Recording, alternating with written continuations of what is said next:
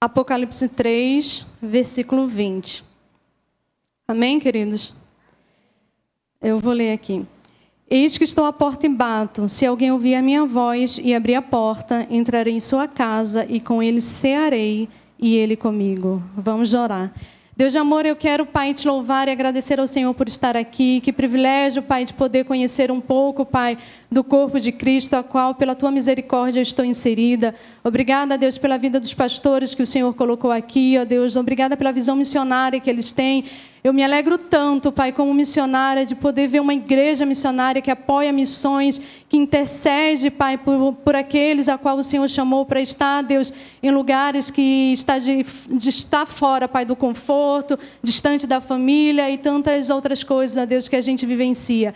E meu coração fique alegre, Deus, com isso e que o Senhor continue a sustentar essa igreja, que o Senhor continue a enviar os recursos necessários, ó Pai, e que o Senhor continue a levantar, ó Deus, no meio deles, homens e mulheres, ó Deus, com corações ardentes pela obra missionária para proclamar o Evangelho, não somente, Pai, de forma integral, mas aonde o Senhor os chamou, seja, Pai, na área médica, seja na, na área da comunicação, seja, Paizinho querido, na área administrativa, legislativa, enfim, aonde o Senhor chamar com sua vocação, que eles estejam atentos e que possam, Pai, estabelecer o teu reino para a glória do teu nome. E Deus, eu me coloco à tua disposição, Pai. Eu tenho completa consciência que sem ti nada sou, que eu dependo de ti, Pai. Eu sei que de mim mesma não pode sair palavras de vida, mas eu sei aquele que habita em mim, e aquele que habita em mim pode transmitir palavras de vida através dos meus lábios. E eu estou à tua disposição, reconhecendo o teu senhorio sobre a minha vida. Eis-me aqui, Senhor, fala conosco. É que nós pedimos e te agradecemos em nome do teu Filho amado Jesus Cristo. Amém. Amém, queridos. É, na verdade, eu vou destrinchar um pouquinho de algo que Deus ministrou ao meu coração. É, eu vim de férias, né, que eu estava na base Transformar ali em Campinas. E aí é, tem uma irmã agora que está morando ali na região dos lagos e a gente, para quem conhece ali Cabo Frio, naquela parte ali da passagem, é um pouco meio antigo e tem algo, alguns locais lá bonitinho e a gente estava tirando foto e tem uma rua lá bem estreitinha que tem umas fotos lá é bem bacana e a gente estava tirando e engraçado eu gosto muito de fotografia porque na verdade foi uma, também das matérias que eu mais gostei na faculdade foi fotojornalismo e eu fico revendo as fotos engraçado que Deus ministra muito ao meu coração quando eu fico revendo fotos assim e Ele começa a ministrar e aí ele falou comigo algo sobre portas. Eu até fiz um mini devocional, compartilhei no meu Instagram. E é justamente sobre isso que eu estava orando, Deus, o que o Senhor tem ministrar aos nossos corações. E Deus falou, né, para eu compartilhar é, de uma forma assim mais destrinchada o devocional que eu tinha publicado lá.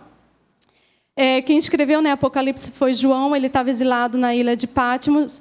É, por favor, me corrija se alguma coisa eu falar errada, né, o nervosismo também um pouco conta aí. E dentro de tudo aquilo que está né, escrito aqui, é, logo iniciando, tem as igrejas sete cartas da Ásia. E essa, né, esse trecho que eu li faz parte da última carta, que é da igreja de Laodiceia. E aí a gente usa muito esse versículo né, para evangelizar. E já falando nesse sentido, talvez você esteja me ouvindo de algum lugar, ou talvez você foi convidado a estar aqui pela primeira vez, ou até mesmo você é simpatizante, vem, já frequenta aqui, ouve, gosta do ambiente, gosta, porque, né, de fato, Deus está aqui e se sente bem, as pessoas te recebem muito bem, enfim, mas né, você ainda está aí vendo se, né, se fica, se não fica, como é essa coisa aí, né, de entregar a vida para Jesus, aceitar Jesus, como é viver isso aí, você está né, ainda é, pensando e tudo mais. E eu quero te falar que Jesus, ele bate nossa porta dos nossos corações. E assim, ele não invade, ele é muito gentil, Jesus. Ele é muito educado. Ele não quer que você venha a ele por violência, por força por marra, mas ele quer que você venha por vontade. Porque assim, ele te amou primeiro e ele te amou sabendo que você pode dizer não para ele, que você poderia dizer não. E mesmo assim, ele te amou, ele, ele entregou o filho dele, ele veio, né, Jesus, filho de Deus, morreu por você Mesmo você podendo dizer não, mas ele foi lá e morreu porque ele te quer. Ele te quer. E ele bate a porta do teu coração e talvez né, você já abriu e aí já recebeu Jesus, Jesus já, Jesus já está aí na tua vida, né? enfim. Mas é só enfatizando, talvez você aí que ainda não abriu a porta do teu coração, Talvez assim, porque você abriu a porta do teu coração para tantas coisas e tantas pessoas que hoje você está receoso de abrir. Como assim esse Jesus? Eu ouso falar, mas e se eu quebrar a cara de novo? E se eu me decepcionar de novo? E se eu sofrer de novo? Cara, confia na gente. A gente não está aqui à toa. É, eu falo por mim mesma, eu não abri mão da minha vida toda, de estar longe da, da minha família, de um, um ambiente completamente diferente à toa. Eu sei para quem eu vivo, para quem eu sirvo. E assim, a melhor escolha que você pode fazer é quando você abre a porta do teu coração para Jesus.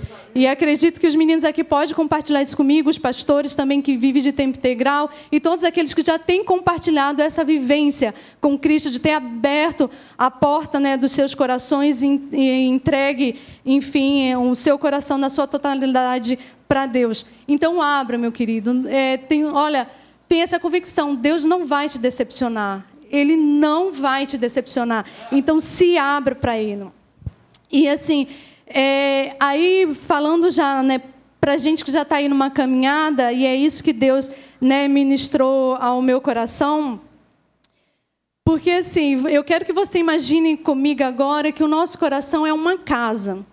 E aí a gente abriu a porta do nosso coração e acredito que a primeira coisa né, nas nossas casas, quando a gente abre, a gente convida alguém, é na sala de estar. E aí você convidou Jesus. E aí falou, né, Jesus, senta aqui no sofá e vamos conversar. E você começou a, a dar essa liberdade para Jesus, começou a compartilhar, apesar dele já saber tua história toda, saber tudo, todas as dores que você passou, saber todas as alegrias, saber de, de tudo da tua vida, ele quer te ouvir. Porque o nosso Deus é um Deus relacional. Ele nos fez assim e ele quer nos ouvir. Então você está ali e Jesus está né, tá lá na sala. Só que assim, na sala é, é, é, um ambiente na nossa casa que tem distrações, porque é um ambiente de passagem, é uma televisão ligada com videogame, ou é um som, ou é pessoas que entram e saem, enfim. E, a, e tá, a gente está ali, Jesus está ali, mas Jesus está querendo tua atenção. Ele está querendo uma intimidade maior contigo, porque a gente só é íntimo com alguém quando a gente gasta tempo com essa pessoa, quando a gente fala e quando a gente escuta essa pessoa. E Jesus quer isso, Ele quer isso com a gente. Ele quer nos ouvir, mas Ele quer também que a gente ouça Ele. E talvez essas distrações que estão tá ali na tua sala de estar, no teu coração, não está permitindo que você ouça Ele claramente. Então, talvez Jesus está lá, poxa, eu quero que Ele me convide e me apresente a casa toda.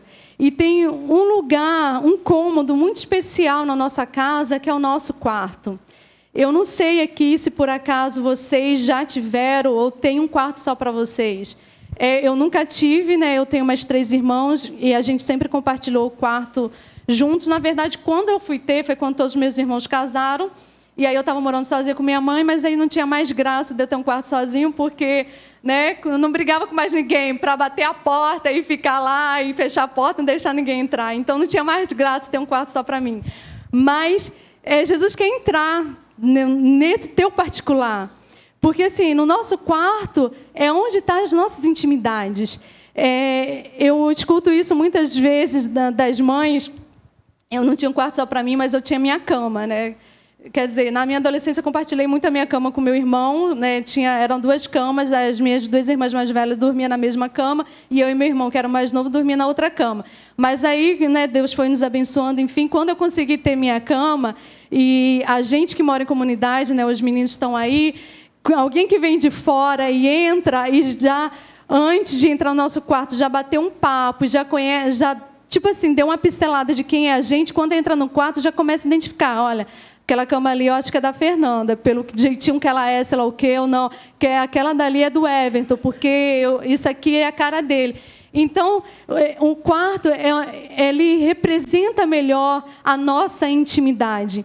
E é onde também a gente guarda é, as coisas que a gente não quer mostrar para ninguém ou que a gente não quer que ninguém tenha acesso. Porque está no teu particular, às vezes até mesmo você esconde, ou a gente escondia coisas do nosso pai, dos nossos pais, que a gente não queria que eles tivessem acesso. Enfim, e, e aí Jesus quer entrar neste, neste lugar.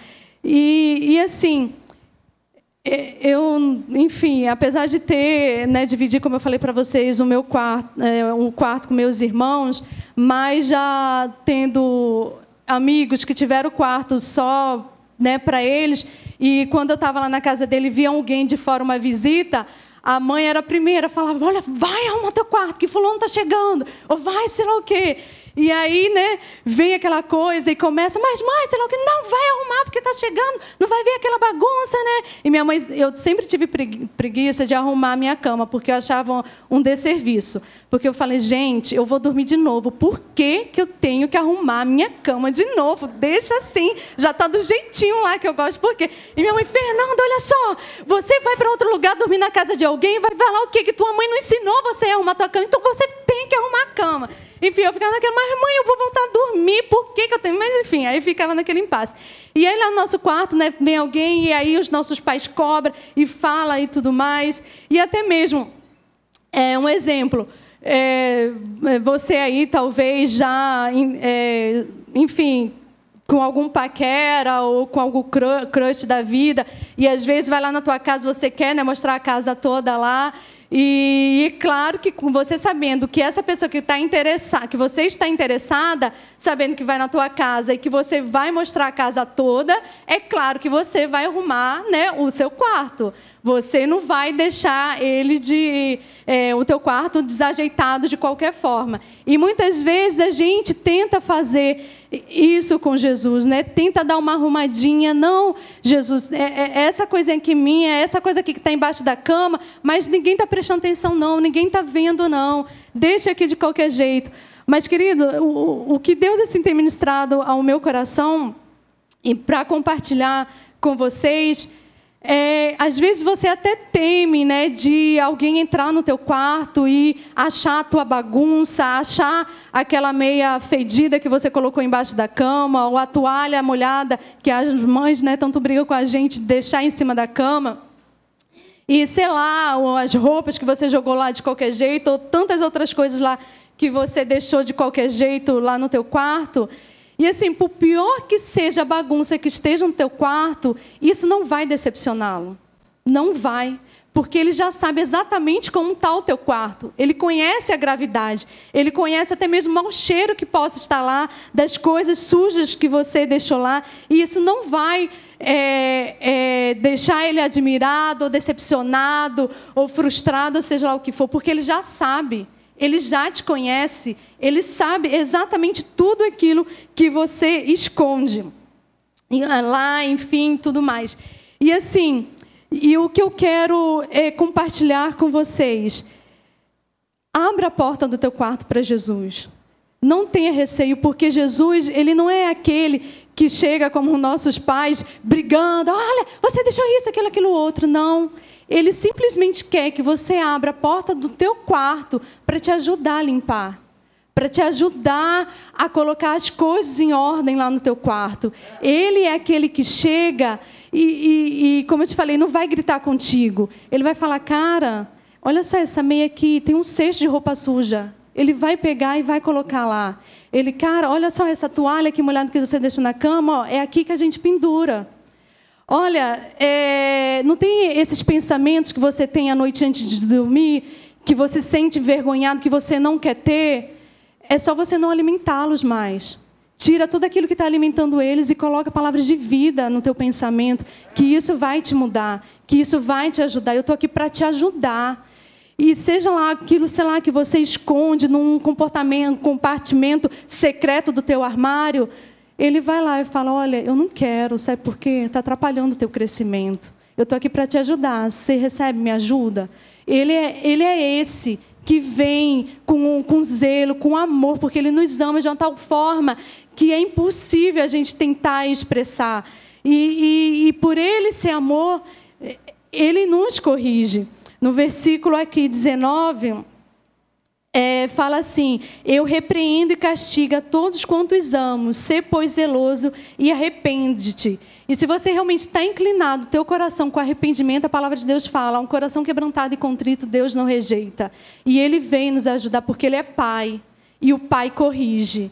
Porque Ele ama e Ele não quer ver o seu filho indo para um caminho mau ou é, é, guardando coisas que sabe que vai prejudicá-lo porque o Pai ama e Ele quer é, nos corrigir. E nessa, nessa caminhada, dessa faxina aí, que a gente, é, quando a gente dá liberdade e, e o Jesus né, começa a nos arrumar, fazer essa faxina assim, fazer, fazer essa faxina nos nossos quartos, ele nos presenteia com pessoas na nossa caminhada, sejam líderes, sejam amigos e tudo mais. E, e, e, assim, Deus usa essas pessoas e essas pessoas, ela vai gritar com a gente, elas vão gritar com a gente. Elas vão puxar a nossa orelha e eu louvo a Deus que eu tenho amigos que até tapa na cara eles me dão. E eu louvo a Deus por esses amigos, porque eu não quero amigos que passem a mão na minha cabeça e fiquem falando: ah, Fê, eu te entendo, mas Tipo, né? Acontece. Não tem que acontecer. O amigo que é de verdade, ele vai te corrigir, ele vai te cobrar. Como assim, Fê? Você fez isso de novo, cara? Acorda para a vida. Você está pensando que é quem? Olha só, enfim. E um amigo de verdade, né? Ele faz isso. E eu louvo a Deus é, por essas pessoas que Ele colocou na minha vida. E se você tem essas pessoas, não, não vejam ela como pessoas chatas, que só te cobram, que só te eh, briga com você, que só. Não. Se essas pessoas estão fazendo isso, pautadas na palavra de Deus, é Deus que está usando elas para que possa manter o teu quarto limpo, para que você possa desfrutar de um relacionamento real e profundo com Ele. Amém? Porque Deus, ele, ele não compactua com o pecado, e o pecado, ele suja a gente. E, e como Deus não compactua com coisas sujas, então nosso quarto, é, falando do nosso coração, do profundo, né, do nosso coração, ele tem que estar limpo, para que Jesus de fato tenha total liberdade e, e possa habitar ali, circular ali com a maior liberdade que a gente possa dar para Ele. É, e aí, é, na segunda parte do versículo, fala do que nós lemos né, no início, no versículo 20, fala, né? Entrarei em sua casa e com ele cearei e ele comigo.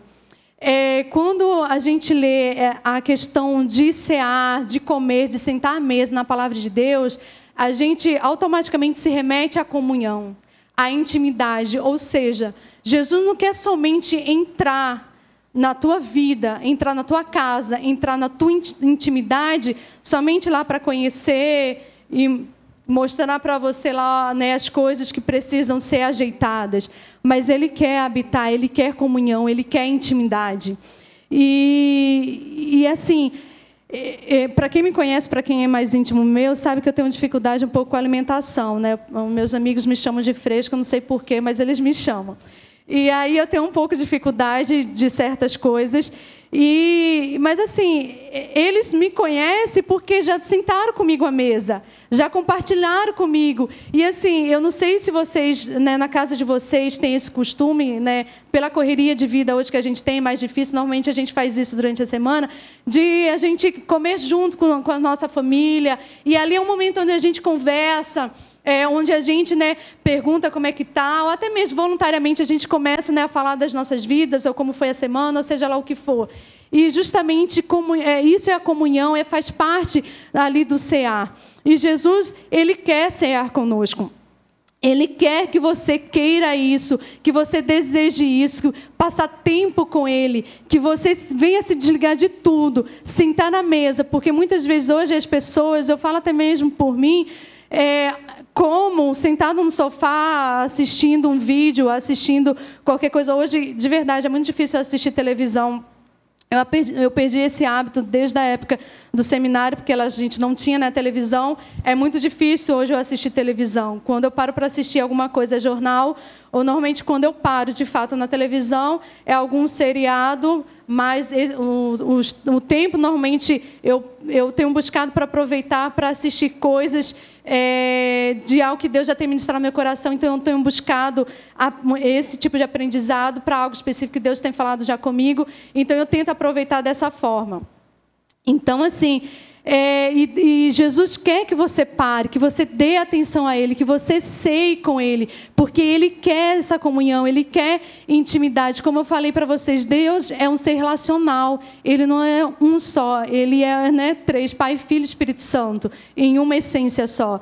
E nós somos, por nós sermos a Sua imagem, a Sua semelhança, nós somos seres relacionais e precisamos um do outro. E como eu falei lá né, do amigo, em Provérbios fala que Deus usa o ferro para afiar outro ferro. É, é, por isso que Deus coloca essas pessoas em nossas vidas, porque também nós precisamos disso. É, muitas pessoas hoje têm passado por certos tipos de crises psicologicamente falando, porque se sente só, a solidão e tudo mais. Porque nós somos feitos, como eu falei, imagem e semelhança de Deus. A gente não foi feito para ficar só. E eu não falo isso que todo mundo obrigatoriamente tem que casar porque tem o, o celibato. Tem aquelas pessoas especificamente que vão ficar solteiras ou por querer ou por entender que isso é um chamado, que o celibato é um chamado de Deus para a vida. Enfim, e são felizes, são completos porque tem Deus e se acharem Deus porque Ele é o único que vai completar aquilo que está faltando, aquela sede que que a gente tem, aquilo que a gente tanto busca na nossa vida. E aí, já chegando para a conclusão aqui, eu queria é, que vocês é, lembrassem agora da mulher samaritana, em João 4. Estou sendo bem breve, tá, gente? Porque eu, eu já recebi muito do Senhor nessa noite e acredito que todos vocês também.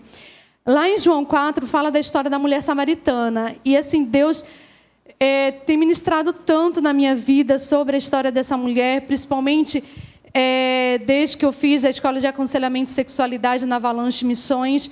É, e assim, Deus tem pontuado cada coisa assim na história dessa mulher e eu quero compartilhar um pouquinho, entrando nisso que eu estou compartilhando aqui com vocês ah, Jesus, né, ele, ele fala é, lá em João que ele teria que passar por Samaria, quando na verdade os judeus ele evitava essa rota de passar por Samaria, porque eles não se davam bem com os samaritanos, porque os samaritanos era mistura de judeus com outros povos, eles não consideravam eles como judeus, então eles não se falavam, tinha um pouco de uma rixa aí. Mas só que fala que ele tinha que passar. Porque Jesus sabia que ele tinha, com quem que ele tinha que falar, quem estava clamando por ele. E aí ele passa e ele fala que a palavra de Deus fala que ele para ali num poço. E enquanto os discípulos se afastam, vão, enfim, acho que mais distante, comprar alguma coisa, enfim. E aí aparece essa mulher samaritana ao meio-dia. Gente, pense, no auge do calor do dia, a essa mulher vem, tinha um poço. Normalmente as pessoas iam lá no final da tarde ou quando o sol não estava muito quente para poder tirar a água lá. E essa mulher ela escolhe vir nesse horário porque ela tinha os seus problemas, ela tinha o seu pecado, e as pessoas da cidade sabiam do histórico de vida dela. E para ela não ser apontada, não ser ridicularizada, ou seja lá qual o que for que ela poderia sofrer ali com, com o pessoal lá que ela morava, seus vizinhos, seja lá o que for, então ela preferia ir num lugar que ela sabia que quase ninguém ia, ou que ninguém ia, para ela estar tá lá sozinha, enfim, ela foi. E chegando lá, como eu compartilhei aqui com vocês, Jesus sabia da história dela.